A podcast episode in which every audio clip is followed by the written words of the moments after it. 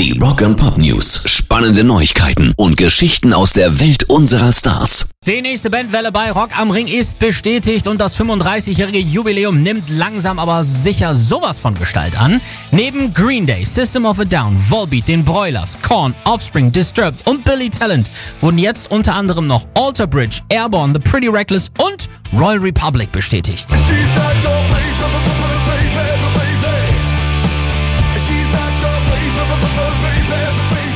Ist schon wirklich richtig fett und einem 35. Geburtstag mehr als angemessen.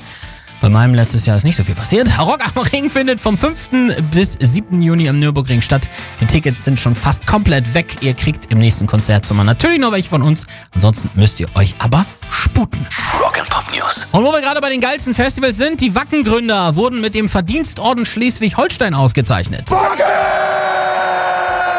Nachdem sie im Frühjahr schon den Live Entertainment Award für ihr Lebenswerk geehrt bekommen haben, haben Thomas Jensen und Holger Hübner jetzt den Verdienstorden des Landes Schleswig-Holstein von Ministerpräsident Daniel Günther bekommen. Sie haben Wacken zur Welthauptstadt des Heavy Metal gemacht und haben den Verdienstorden mehr als verdient, findet der.